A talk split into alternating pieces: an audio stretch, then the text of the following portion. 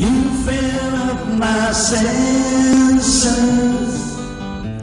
like a gallon of magnets,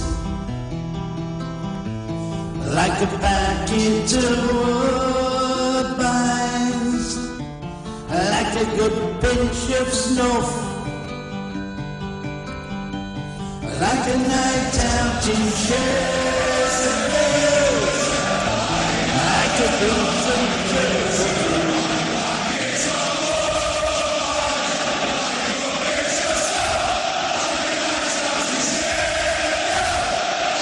Pues esto es el Sheffield United, su himno y su afición, que ahora es de primera, de, Premier. A partir de la próxima temporada, un equipo histórico, 130 años de historia y que vuelve a la Premier. Jesús, bueno, esto siempre está bien, ¿no? Recuperar a viejos mitos.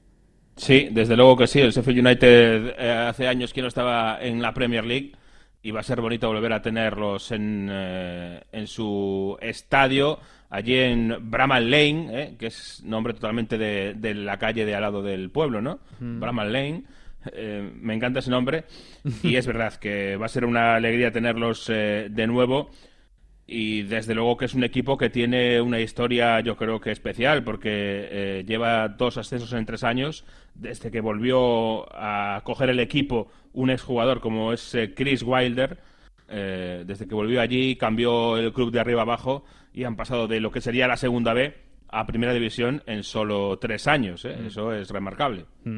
Pues sí, además eh, sube también el Norwich, ¿no? En un, en un final de la Championship, todavía no acaba la Championship, que queda el, bueno, queda una jornada y queda luego el playoff, pero claro, marcado por esto que hizo el Leeds de Bielsa.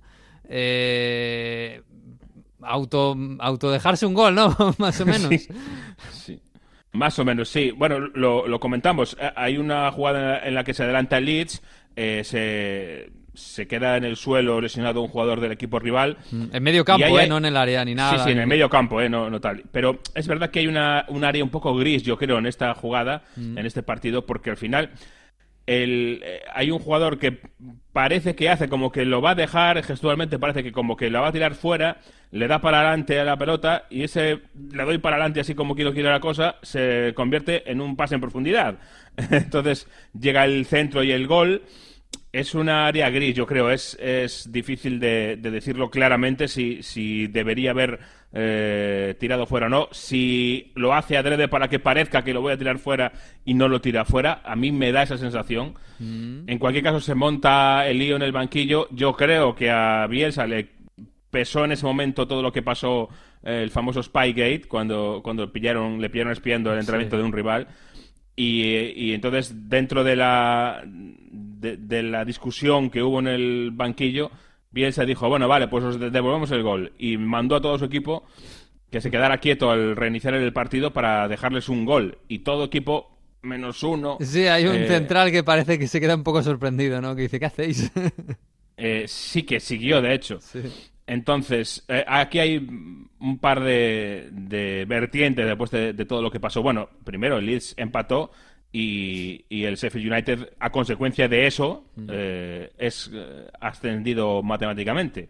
No hay que olvidarse, lo tenía difícil igualmente el Leeds porque tenía una distancia eh, grande, ahora se quedó a, a- a cinco puntos, pero, pero mm, no, es, no, no es que no se jugara nada, lo tenía difícil ascender directamente, pero, pero ahí estaba. Y mm, claro, después del partido, por un lado, Bielsa ha pasado de ser el, el tramposo que espía a el adalid del juego limpio, en muchos, en- para muchos en Inglaterra. Pero ojo, hay un daño colateral muy grande. Ese jugador que no le hizo caso, Jansson, el central, y que era el único que perseguía al delantero rival mientras todos los demás compañeros estaban parados mirando. Ha dicho Bielsa después del partido, eh, Jansson no quiso obedecer la indicación que le di, eso eh, disminuye, va contra mi autoridad y no sé cuáles van a ser las consecuencias cuando pierdes el respeto de un jugador, cuando un jugador te falta el respeto. Eh, no sé, no pinta bien para Jansson no. eh, y mucho menos con, con Bielsa, pero claro, eh, eso te genera una duda. ¿Merece este jugador que no se quiso dejar meter un gol, merece un castigo muy, muy duro? Claro. No lo sé. Supongo que, supongo que lo hablarán, ¿eh? Porque en el vestuario de, oye, ¿por qué no has hecho eso? Lo mismo dice, no, es que no, me enteré muy bien. No, sé por qué. no Bielsa ha dicho que no quiso. No, quiso, no, es, lo que ha dicho Bielsa. Ya, ya, ya. Es una imagen un poco rara. De todos modos, a Bielsa le preguntaron después del partido eh, por qué había tomado esa decisión. Eh, para algunos fácil, porque estaba la, o sea, clasificatoriamente era casi imposible para el Leeds eh, ascender matemáticamente, poder ascender, vamos. Eh, pero bueno, le preguntaron porque es evidentemente es muy sorprendente que un equipo se deje meter un gol por no haber tirado el balón fuera con un rival en el campo. No se lo regalamos, se lo devolvimos. Los hechos son los que se vieron y la interpretación de los hechos eh, las, la, expresamos a través de la conducta, de la decisión que tomamos. El fútbol inglés es reconocido en ese sentido, por lo cual eh, yo no soy quien debe expresarse en un lugar donde esa forma de actuar es una, un valor. Bueno, yo, yo, para mí es sorprendente, primero porque yo me, parece bien que no se tire el balón fuera, a no ser que el rival esté mal y en cualquier caso el árbitro tendría que hacerlo. O sea, me parece bien que alguien no tire el balón fuera porque un rival esté en el centro del campo tirado en el suelo. Me parece bien, con lo cual no... Bueno, me parece un buen gesto, pero bonito gesto, pero innecesario. Y de todos modos es verdad que el Leeds ya no se jugaba nada, porque por mucho que hubiera ganado era casi imposible que consiguiera ascender. De todos modos, mucha, mucha fuerza es el Leeds United, tenemos amigos allí, a Gaby Ruiz y a Víctor Horta, y que va a empezar un playoff que es muy bonito, que va a acabar en Wembley y a ver si consiguen ascender. Y de todos modos yo insistiría en esto. Yo para mí no es un caso normal de que no se tira el balón fuera. No, es que hay un juego ahí al despiste para mí. Porque un futbolista hace como que se para, eh, se frena eh, y le da el balón así como quien la deja ir. Pero aún así hay tiempo para la defensa para defender la jugada. ¿eh? Eso quiere decir que. Sí, después, después hay un centro, pero aún así ese, ese pase el gol no es, El gol no, no se produce sí o sí por eso. O sea, el gol es porque, bueno, luego la jugada acaba en un buen disparo. La, jugada, la jugada de peligro se genera por eso. Ah. digámoslo así. Y luego hay un centro y un gol. Pero eh, el pase al extremo, al que centra, al que da la, asistencia, viene marcada por eso. Yo no sé si es adrede, mm. si es que el jugador que da el pase pretende eh, pretende simplemente dejar ir la pelota y, el, y el extremo no le hace caso o no lo lee así y va por él como si fuera un pase normal, pero ahí no es una jugada normal. No es una jugada normal de yo sigo jugando, el otro equipo sigue jugando, no tiro el balón fuera y, ya está. Eh, hay un eh, elemento, hay que verlo. ¿eh? Yo mm. para mí em, no es exactamente el caso de simplemente no tirar el balón fuera, sino de aprovecharse un poquito de eso. Bueno, bueno, pues vamos a ver, vamos a ver. Le, deseamos mucha suerte a ese, ese lead si consigue ascender en ese playoff que va a empezar dentro de dos semanas. en la Premier, yo no sé, lo decía ahora con Ortego que le veo muy pesimista con el Liverpool. Yo no sé si al City le tiemblan un poquito las piernas, eh, porque le costó bastante eh, marcarle al Barley, que no se jugaba nada. Es verdad que el Barley es un equipo rocoso, que defiende bastante bien y mucho. Yo me, me reafirmo en, que el City está llegando muy, muy, muy, muy justo hasta final de temporada. Además, obviamente, el tema de la Champions eh, mentalmente en confianza ha supuesto un golpe muy, muy duro y ahora da la sensación en el City que todo lo que queda es perder algo, ¿no? Porque da la sensación que ya tiene la, Liga y, tiene la final de la FA Cup y parece que la Liga solo la puede perder el City. Y por eso yo creo que, que están temblando las piernas. Fíjate, los cambios, los cambios de Guardiola, entraron Stones y Otamendi, dos centrales por Agüero y Sterling. Stones en el 83 y, y, y Otamendi en el 92 cuatro centrales eh, eh, acabó con cuatro centrales y eso que y dijo Guardiola que si hubiera tenido más cambios igual metía alguno más. Joder, cómo está cambiando la cosa, ¿eh? Claro, yo creo que eso te indica el estado en el que en el que llega el equipo que no es tan visible o tan evidente desde fuera, mm. pero sí lo es desde, desde dentro. Y, fíjate, el propio Tamendi eh, ha desaparecido y era, y era titular. Stones ha desaparecido, el año pasado era titular. Eh, ya este año entero ha estado, es verdad que ha tenido problemas de, lesiones ambos, eh, pero ahí se ven desgastes, por no hablar de que llegó Marés y, y Marés no ha, no ha tenido clic con el, con el equipo, ¿no? Em, se ven cosas eh, de desgaste ya de relación de, tres años de un eh, entrenador súper, súper exigente y ahí hay algún problemilla, creo yo, y, y además algún problema de la plantilla, lo hablábamos, lo de Fernandinho, Fernandinho que es que está ha llegado a final de temporada absolutamente tieso y, y en días importantes estando disponible no ha jugado. Yo estoy convencido que porque es que no puede más Fernandinho. Porque ser el, el ancla de este equipo es que es un trabajo durísimo. Y Fernandinho ya no tiene 20 años para, para desgracia de todos. Eh, fíjate eh, lo que dijo Son el entrenador, eh, el entrenador rival, el entrenador del Barley, al acabar el partido. Eh, he visto a Pep Guardiola con mis propios ojos y lo he oído con mis oídos gritar: iros al córner, iros al córner. Eso es un halago. Sí, es verdad. Es un gran halago para el Barley, ¿eh? Exacto. Uf, vamos a ver qué pasa la semana que viene contra el Leicester, porque creo que el Leicester llega más o menos fuerte. Es verdad que tiene pocas opciones de, de Europa League, pero alguna tiene todavía. Y bueno, cuidado, ¿eh? yo, yo creo que sigue habiendo liga. ¿eh? Y yo no tengo tan seguro que el- ni el Liverpool ni el City van a, vayan a ganar los seis puntos que quedan. ¿eh? A ver, yo creo que hay liga. Lo normal es que el City ya no pierda puntos, pero tal y como llega el equipo, eh, sobre todo el día del Leicester. A ver, vamos a ver, al City le queda el Leicester la semana que viene. Después el Brighton, que vamos a ver, es muy importante si llega ese día salvado o no. De momento tiene cuatro puntos de ventaja sobre el Cardiff. El Brighton es el equipo que está ahí al borde del, del abismo. Vamos a ver cómo llega, que eso es importante. Y acaba el City, eh, no, y acaba, y acaba, perdón, contra el Brighton. Con lo cual, solo quedan dos partidos. Son dos rivales en teoría que no deberían poner problemas al, al City. Más un poco el Leicester, que está peleando por la séptima plaza. Yo, para mí, eh, eh, la clave va a ser este partido del lunes que viene ante el Leicester, porque ya la última jornada en casa ante el Watford es muy difícil que falles, eh, ya ganas como sea. Así que para mí eh, el 80% de la liga se decide el lunes que viene eh, ante el Leicester.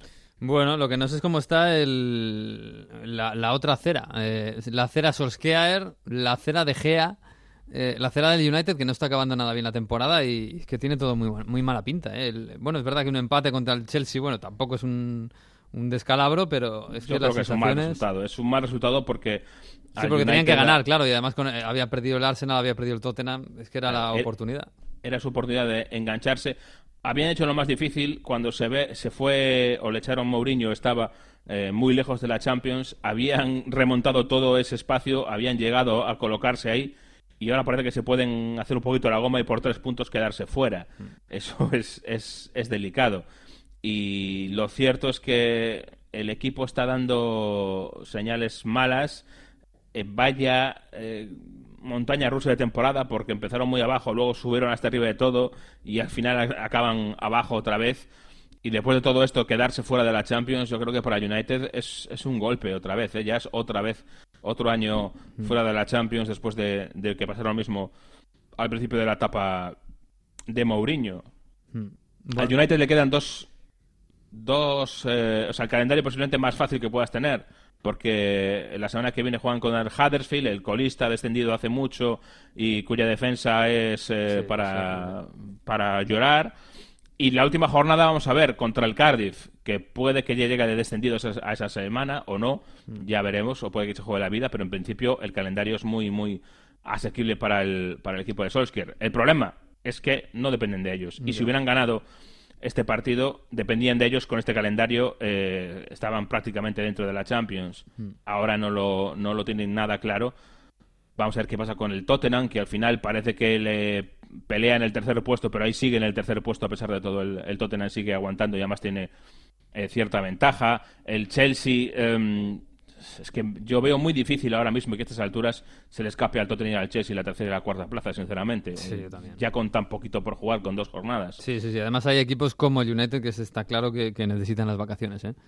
Eh, Sí, la sí, sí. necesita Solskjaer, la necesita De Gea, por supuesto, la necesita incluso Pogba, a ver qué pasa, la necesita todo el equipo y todo el club y- y para reconstruirse.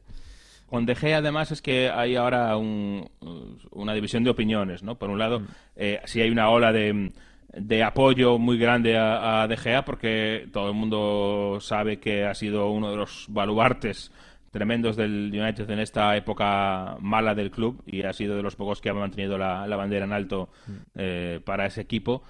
Pero es verdad que esta temporada eh, no está bien y y está concediendo muchos goles. Y además, aunque no eso no importaba mucho en Manchester porque con ellos lo hacía bien. Ahora se ve en perspectiva y a esta temporada en Manchester ya le están sumando también el Mundial. Mm. Que, que para ellos estaba como en otra burbuja aparte, porque mientras con ellos parase bien, todo iba bien, pero cuando empiezan a verle fallar, ya lo ven con cierta perspectiva y también incluyen el Mundial y lo que ha pasado con, con la selección española. Por ahí eh, tiene un problema David De Gea en un momento en el que, mm, uno, está negociando David De Gea su contrato y el problema es que el United no llegaba a las cantidades grandes, grandes que pedía De Gea, los pedía obviamente Por, por ser un jugador importante. Y dos, eh, el United está en medio de una, de una reconversión, está pensando en reconstruir el equipo, en vender medio equipo y traerse otro medio equipo. Ah, luego veremos si eso se cumple o no, pero es un planteamiento.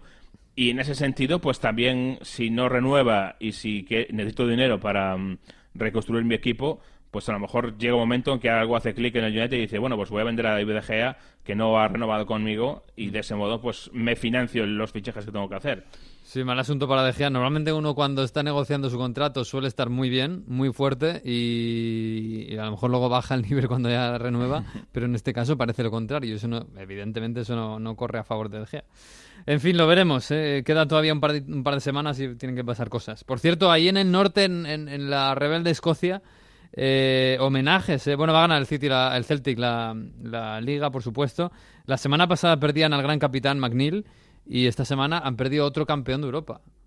Sí, a Stevie Chalmers, el autor del gol de aquella Copa de Europa del Celtic en el 67, que ha muerto a los 83 eh, años. Mm. Así que hoy, eh, durante todo el lunes, eh, hay muchísimas eh, muchísimos recuerdos ¿no? a la figura de Stevie Chalmers, eh, que fue uno de los grandes del Celtic. Es lo malo también de tener, de tener eh, tu leyenda tan lejos en el tiempo, ¿no? que poco a poco se te, va, se te va apagando. Bueno, pues un homenaje a esa gran generación del Celtic que fue campeón de Europa, que fue el primer equipo británico campeón de Europa. Ha llovido muchísimo y han caído muchas Copas de Europa desde entonces. Bueno, Jesús, que me quedo por aquí con Mari. Un abrazo. Un abrazo, adiós. Chao.